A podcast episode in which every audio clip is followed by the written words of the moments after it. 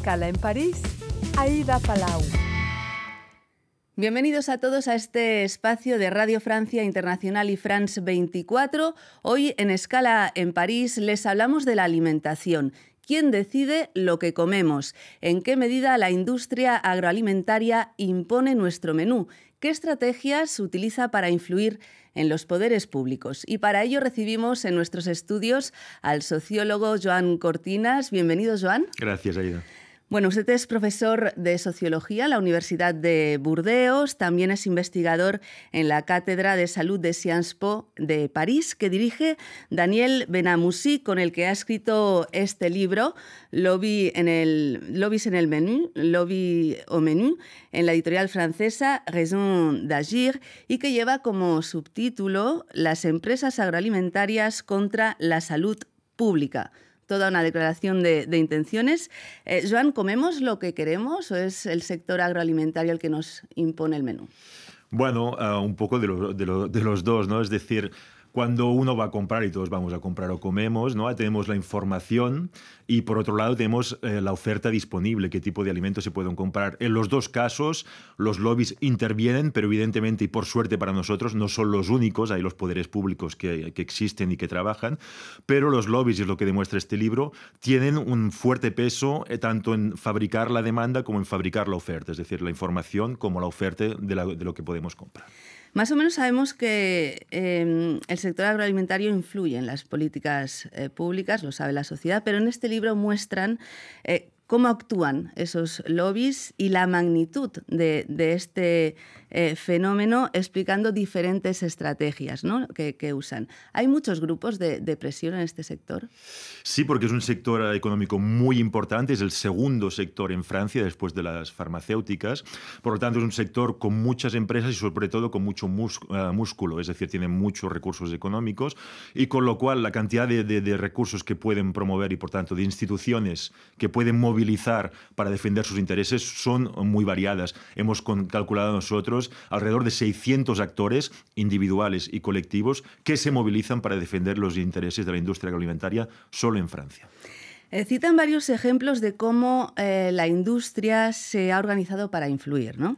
Eh, tal vez uno de los momentos en los que la opinión pública francesa se, dio cuenta del poder que tienen fue cuando salió aquí en Francia el Nutri-Score, que es ese logo coloreado ¿no? que está en los envases de los alimentos y que indica el aporte nutritivo del producto en cuestión.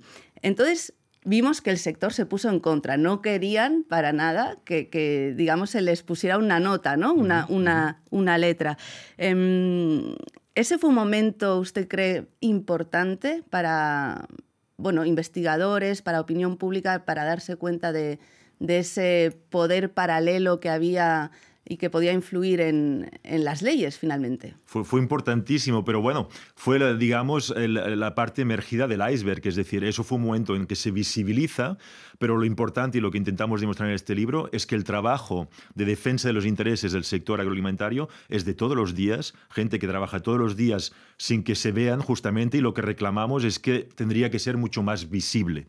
En estos momentos, el Nutri-Score permitió ver ciertas cosas, pero es que lo interesante sería que, podríamos, que pudiéramos acceder a lo que se hace de manera sistemática y cotidiana, que es ahí donde se hace el trabajo de fondo. Nutri-Score solo es un momento, digamos, ah, como un concierto para un cantante, ¿no? Ahí se ve el resultado del trabajo, pero el trabajo viene de, viene de lejos, ¿no?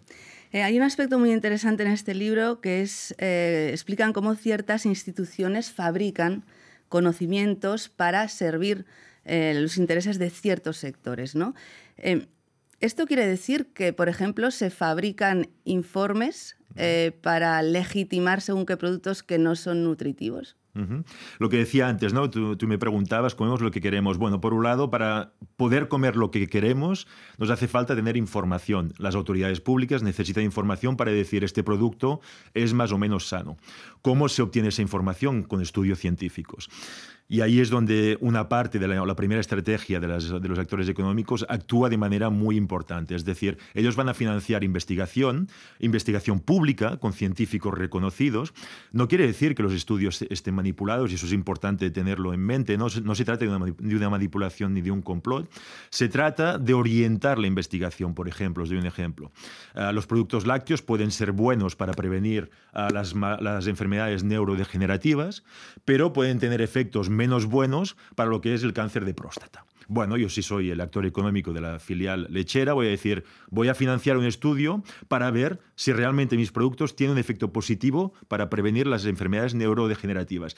En ese sentido, cuando yo promuevo un tipo de investigación, una línea de investigación, dejo de promover otras, con lo cual hay una línea que va a emerger y voy a poder decir, si los resultados son positivos, que los productos lácteos son buenos para la salud. Esta es una manera de hacer, es decir, no se trata tanto de manipulación como de intentar orientar en favor de los intereses de la industria. Otro de los aspectos que destacan es eh, que hay una estrategia para desacreditar uh -huh. eh, a través del mecanismo de la duda. Explíquenos en qué consiste. Sí. Cuando hemos perdido la batalla de la ciencia, es decir, cuando hay un consenso científico en la comunidad científica que dice, no, a ver, el alcohol no es bueno para la salud, un vaso de vino no es bueno para la salud todos los días. Cuando he perdido la batalla de la ciencia, lo que voy a hacer es atacar a los científicos. Antes los financiaba, ahora cuando no puedo financiar más, voy a desacreditar. ¿Cómo? Hay dos estrategias muy básicas. Una consiste en decir, vosotros o la gente debe saber que cuando se estudia temas de nutrición no se puede experimentar sobre los humanos, no se puede hacer investigación sobre los seres humanos, cosa que es lógica. Se hace sobre ratas o ratones. Bueno, ¿qué van a decir? Van a decir que el modelo o la estructura genética de un ratón no es equivalente a la del ser humano, con lo cual todos los resultados que emergen de la investigación científica y solo pueden emerger de, de, experimentaciones sobre ratones, vamos a decir que no se puede extrapolar al ser humano porque no es exactamente lo mismo, con lo cual ya pongo en duda los resultados científicos. Claro, instalamos una duda, ¿no? Instalamos una. Eso es una estrategia, pero puedo instalar muchas más estrategias de duda. ¿Esto impide, por ejemplo, que se comercialicen productos más saludables? Uh, sí, en parte evidentemente que sí. Uh, los poderes públicos intentan, ¿eh? no, no, no, no, están completamente, digamos, sometidos a la voluntad de los actores económicos, ni mucho menos, por suerte. ¿no? Pero evidentemente estas estrategias de los actores económicos frenan la voluntad de los, de los poderes públicos. Con lo cual, al final, hay resultados que efectivamente frenan. El Nutri-Score del cual tú hablabas costó muchísimo y una ministra tuvo que comprometer su cargo para forzar que, su, que pudiera haber un Nutri-Score, pero estuvieron a punto de ganar que no hubiera un Nutri-Score en los paquetes, ¿no? Y al final es voluntario, no es obligatorio. Con lo cual sí que son capaces de, llegar a, condicionar lo que comemos. Justamente eh, se aprueban las leyes en, en la Asamblea Nacional eh, y hay medidas que se han quedado fuera eh, porque la industria agroalimentaria incluso da las enmiendas escritas a, a los diputados para que bloqueen ciertas eh, iniciativas. Esto también ocurre aparentemente en el Parlamento Europeo. Es muy común esta práctica sí, de sí, entregar. Sí. Usted presente esta ah. enmienda cuando se discuta la ley, ¿no? Sí, es muy común y, y es interesante entender por qué, ¿eh? porque no se trata de diputados malhonestos ni, ni que tengan mala fe, ni mucho menos. Es que los diputados, como ustedes saben, emergen del territorio. En el territorio son diputados que son, tienen perfiles académicos X o Y y no son especialistas de todos los temas. Cuando uno decide en la Asamblea Nacional tiene que decidir sobre la tele, la radio y los yogures. Entonces, ellos no pueden saber de todo. Evidentemente, es mucho más fácil cuando uno no es experto convencerle de ciertas cosas. Por lo tanto, a veces, como no tienen tiempo, van justos de, de conocimientos, sí que pueden recibir enmiendas que a veces no saben muy bien de dónde vienen y encontrarla legítima, entonces la van a defender en el Parlamento. Eso pasa muy a menudo y no solo en el Parlamento francés, pasa en muchos parlamentos. Hay incluso clubs en la Asamblea, ¿no? Está el Club mm. del Cerdo, ¿no? Que intenta promover los productos sí. eh, del cerdo. Esto... O sea, no hay conflicto de intereses. ¿Dónde está la, la frontera entre lo legal y lo, y lo ilegal? Bueno, de momento la frontera está clara, es legal. Es decir, esos clubs son asociaciones financiadas por la industria y animadas por agencias de comunicación, especialistas en la comunicación. Como les decía, un trabajo importante es convencer a los diputados de la importancia de defender los productos, en este caso franceses, ¿no? El jamón, el queso, etcétera. Estos clubes sí que son legales, por lo cual ellos organizan comidas, los diputados son libres de ir o no ir, y si ellos deciden ir es totalmente legal, pero evidentemente ese tiene repercusiones en la percepción que los diputados tienen de ciertos productos que de nuevo van a fabricar, van a, a influenciar la manera en que ellos van a decidir en la Asamblea Nacional. Hace unos meses hubo una sentencia en contra de una aplicación, ¿no? Uh -huh. eh, que justamente lo que hacía era a través del teléfono mirar, ¿no? En las etiquetas de en los envases eh, la calidad de los productos y ha sido condenada. O sea, los lobbies llegan incluso hasta eh, hacer que la justicia condene este tipo de iniciativas. ¿Es preocupante esto? Sí, es preocupante, pero no porque la justicia esté corrompida, que no lo pienso, ah, sino por, porque es preocupante porque eso demuestra la fuerza de esos lobbies. Es decir, como yo decía antes, no es tanto que los poderes públicos, los jueces, eh, tengan mala fe, ni mucho menos, sino que el trabajo tan masivo y de fondo que ellos llegan a hacer convence, llega a convencer a las autoridades públicas de buena fe de, las razones de los actores económicos. Eh, ¿El Estado francés está perdiendo peso en las políticas de salud en favor de los lobbies?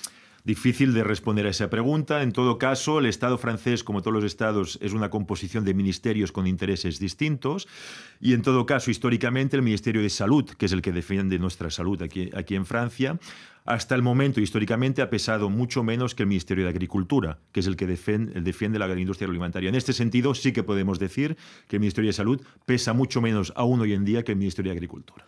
Y bueno, ante este panorama, qué hay que hacer, ¿no? Usted hablaba de más información, más transparencia, qué hay que hacer para restar un poco esa influencia y que se hagan políticas eh, para el común de los franceses o de la humanidad, ¿no? Pensando en, su salud. Bueno, eso es un debate que tiene que ser democrático, tiene que ser un debate abierto y no, no, no, me toca a mí decidir, pero en todo caso, lo que insistiría es que me parece que las prácticas que son muy poco visibles y muy poco transparentes sesgan el debate público, que tiene que ser una decisión democrática basada en conocimiento. Por lo tanto, primero hay que abrir ah, el conocimiento. Tenemos que saber quiénes eh, son los lobbies, cuántos recursos utilizan, quiénes son las personas que trabajan para ellos, y eso hoy en día es muy difícil de saber. Por lo tanto, para empezar, tendríamos que abrir las puertas de los lobbies del agroalimentario y que la gente sepa cómo esta gente trabaja para poder tener un debate honesto, abierto y democrático y que decidamos cómo tenemos que regular nuestra nutrición. Bueno, después de haber hecho esta investigación, eh, lobbies en el menú, cuando usted va al supermercado, ¿está mirando la letra pequeña o cómo hace sus, sus compras? Pues la verdad que te voy a decir que antes de empezar esta investigación en 2018 no lo miraba y eh, evidentemente cuando uno va hablando con nutricionistas y especialistas va con mucho más cuidado y sí, miro el Nutri-Score, lo utilizo sistemáticamente, la aplicación Yuca también la utilizo y en definitiva el conocimiento que todos tenemos, un poco de sentido común de lo que hay que comer y lo que hay que evitar uh, no comer muy a menudo. Pues muchísimas gracias, Joan Cortinas, autor, coautor de este libro Lois en el menú, por habernos explicado estos entresijos de, de la industria agroalimentaria. Gracias a vosotros. Y muchísimas gracias a todos ustedes por habernos acompañado. Ya saben que también nos pueden seguir por internet en rfimundo.com y france24.com. Hasta pronto, amigos.